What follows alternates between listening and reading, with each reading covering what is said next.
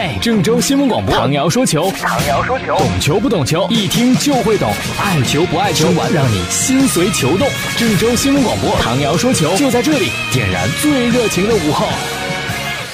大家好，欢迎收听唐瑶说球。昨天晚上还有一场中超第五轮的最后一场比赛，是吧？是广州富力对阵的辽宁开心。嗯，这场比赛其实是左右中超截止到第五轮的这个积分榜排名顺序的。如果呃富力不赢的话，那就是鲁能排名榜首啊；如果富力赢的话，那就没有鲁能什么事儿了。结果呢，富力不仅赢了，还是大胜啊，四比一。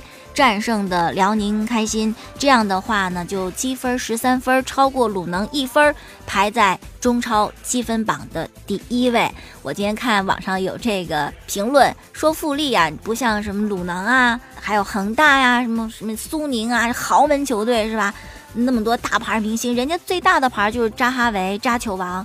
扎球王如果不是来富力，是吧？我们可能都对他不了解，这不算很大牌吧？所以说呢，这不是一豪门，而是什么呢？而是经济适用男，就是性价比特别的好啊，不是很贵，但是它好啊啊，有这么一个称呼对富力。而且呢，还有一些媒体说说富力啊，这个队有一特点，就不论上谁都行啊，是一个很稳定的整体，上谁都一样，它不像。不像我们建业是吧？你首发打出来的这个跟你替补就不同。巴萨也这样啊，这巴萨首发如果有几个首发球员不能上场换替补，那就完全降哗，飞流直下三千尺，降好多级别。皇马这点就好，皇马他的板凳跟他的首发差别就没有这么明显啊，所以说富力就是一个基本大差不差，大家都很接近、很整体的一个球队。我看今天微博上富力。官方微博吧，有张照片，更衣室的照片啊，大家都很嗨，都在庆祝。也确实，你想在广州被恒大压多少年？不在广州，多少球队被恒大压多少年？现如今能够排名积分榜的第一位，凭什么不让人富力高兴呢？是吧？我都替富力感到高兴。尤其这场比赛当中，肖智是从河南建业出去的，是吧？有一进球，还有一助攻，表现太好了。但是说到人家，什么就想起建业。哎呀，现如今留下的这些球员，为什么呢？是不是总是这样？总是感觉，包括你看，我看巴萨也这样，是吧？走的都比你新买的要强。越进行人员的流动吧，你你是实力越打折扣。走的肖智在富力多好，走的尹洪博也进球啊。然后买提江表现的也很棒。毕尼浩有伤是吧？没能够显现出来。但整个来说，好像出去的球员在外边都能够踢得风生水起。但新买进的这些人呢，可能就有的时候差强人意哈。好了，这是关于中超，我们再来说另外一个事儿，是北京中赫国安。嗯，网上看到的一篇文章，一看就是国安球迷写的，因为开头是这样的：说全新的中赫国安俱乐部在新赛季一直以理会有包容各界的态度啊，先定个位，我们国安呢不挑事儿啊，也不找事儿，不会无中生有。要有容乃大啊，包容一切。但我们这次实在是忍不住了，为什么呢？因为上一场国安对鲁能，种种判罚都对北京国安无力呀，我们忍无可忍，必须呢向足协提起申诉。虽然我们知道这申诉不改变比赛结果，但我们得亮明我们的态度，是吧？也不能再忍气吞声下去了。那么鲁能和国安的这场比赛的裁判呢是石真路，说这主裁边裁呀，这种种判罚都值得商榷。然后就开始列举啊，上半场第二十七分钟啊，我们这个反击啊，在右路发动进攻啊，伊尔马兹斜传给张驰明啊，是吧？结果张驰明被第二助理裁判宋祥云吹越位啊，再一看这个慢镜回放根本就没有越位啊。然后呢，第三十三分钟，我们又是右路形成攻势，赵和静直传给张驰明，又说张驰明越位呀，还是宋祥云判罚的呀，令人不解呀。啊，更为困惑的是，到了下半场的比赛当中，同样的误判多次上演。第五十三分钟，还是伊尔马兹传给张驰明，又判张驰明越位。第六十九分钟，金泰妍精妙的直传，慢镜显示，在他传球一瞬间，鲁能右边后卫远远拖在最后，但是呢，裁判却判伊尔马兹越位，根本就是无中生有啊！四次明显的误判，葬送了国安最好的进球机会。除了这四次误判之外呢，还说啊，国安前锋于大宝禁区内被王大雷放倒，这你没判点球吧？鲁能后卫吉尔张弛两次在禁区内守球，是吧？你们也没判点球吧？我们就太冤枉了呀！要不然我们怎么可能会输呢？说实在的，这场比赛我也没看，是吧？到底这个场上什么情况，我我我也不知道啊，不好去妄加的评论啊。现在中超还有主场哨吗？到了谁主场谁占便宜，到了客场就吃亏。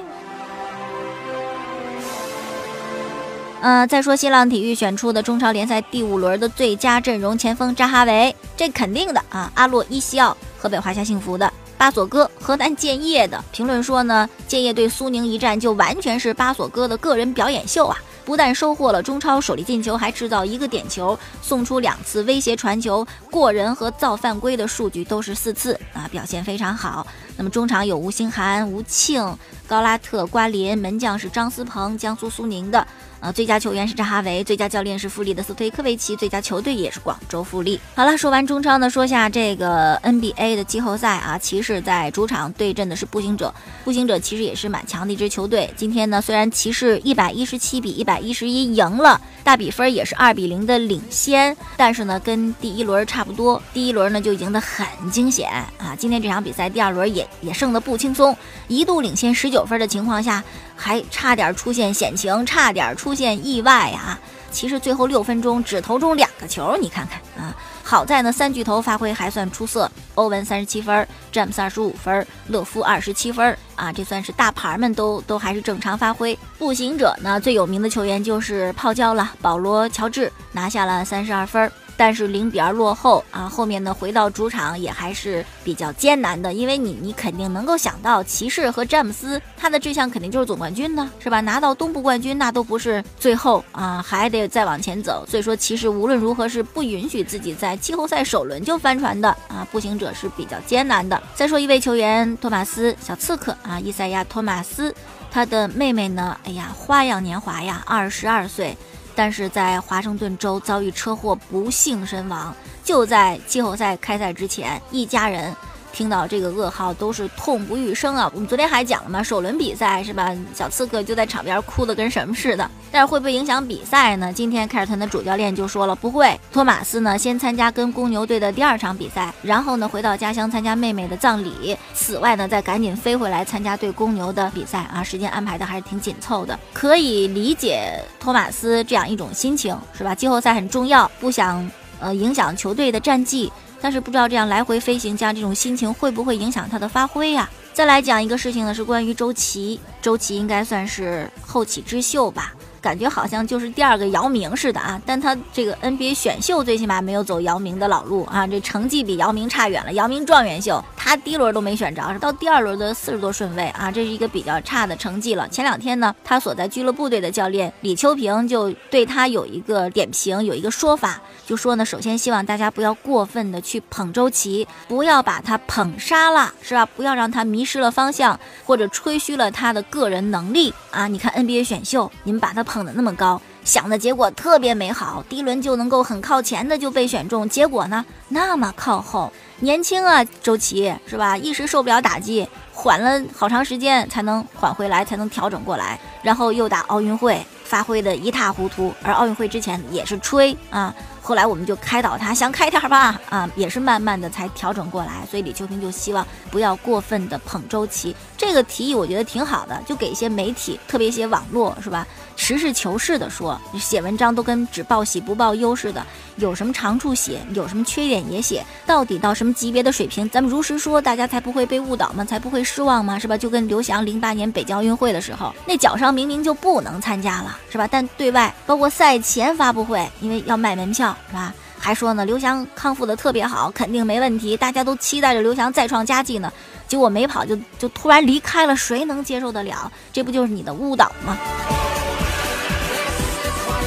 好了，我们再来说欧洲足球的消息。切尔西呢，在红蓝大战当中输给了曼联啊。当时曼联的主帅穆里尼奥那个一脸的解气的表情啊。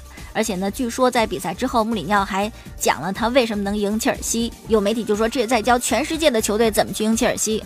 看来穆里尼奥 从这个切尔西人真的是非常干净纯粹的变成了曼联人呐。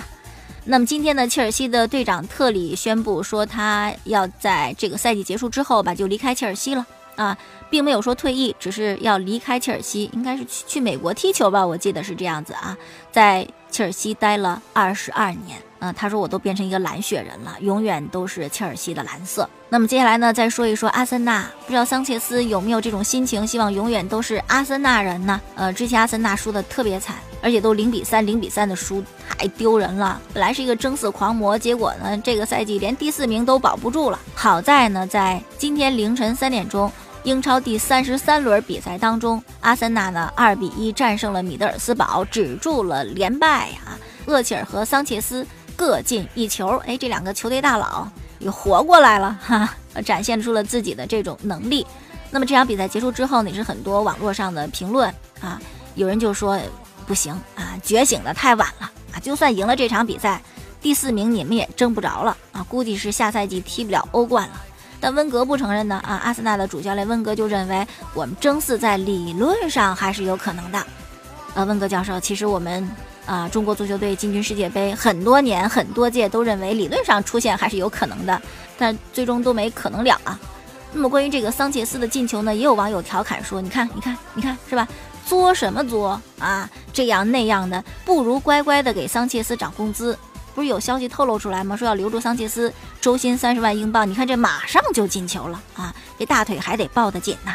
那么这个欧冠比赛呢，是在明天凌晨的两点四十五分，皇马主场对拜仁，然后还有一场是莱斯特主场对阵马竞的比赛。马竞的比赛，呃，然后多特和巴萨的欧冠呢是在后天凌晨了。踢完欧冠呢，这个巴萨又面临国家德比，这一周真的是非常艰难的一周啊。如果能挺得过去，啊，可能在西甲赛场上，在欧冠赛场上还能够继续活命啊，继续往前走。如果挺不过去，那可能这一周就决定你这西甲也完蛋了，是欧冠也完蛋了呀。但是西班牙有媒体预测呀，说是巴萨逆转。尤文还是有可能的啊，其中有个原因就是梅西不高兴啊，梅西很生气，后果很严重。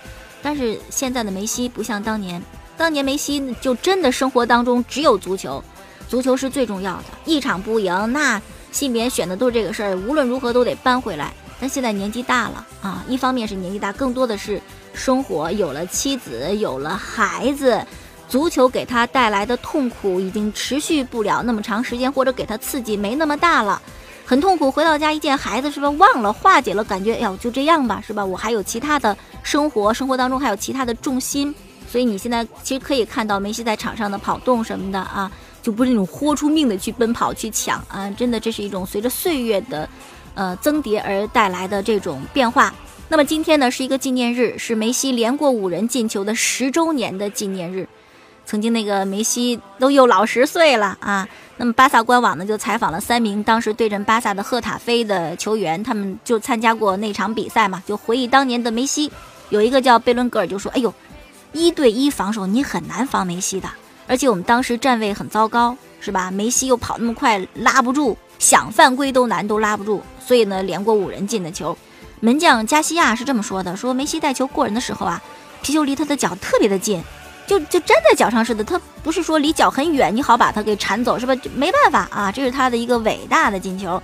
哈维卡斯克罗呢就说，这就是那种典型的情景，你都以为你的队友会拦下梅西，实际上呢，队友反而让防守变得更加的难办啊。这球很像马拉多纳在世界杯上打进的那一个。希望在接下来的欧冠和对阵皇马的国家德比当中，梅西还会有好的状态啊。确实，巴萨俱乐部。有一大半得靠梅西撑着呀。好了，今天我们就说这么多吧。收听晚上节目回放呢，可以在蜻蜓 FM 上搜索“唐瑶说球”，同时呢，在每天晚上的七点四十分可以收听 FM 九十八点六郑州新闻综合广播播出本档节目。明天我们再见。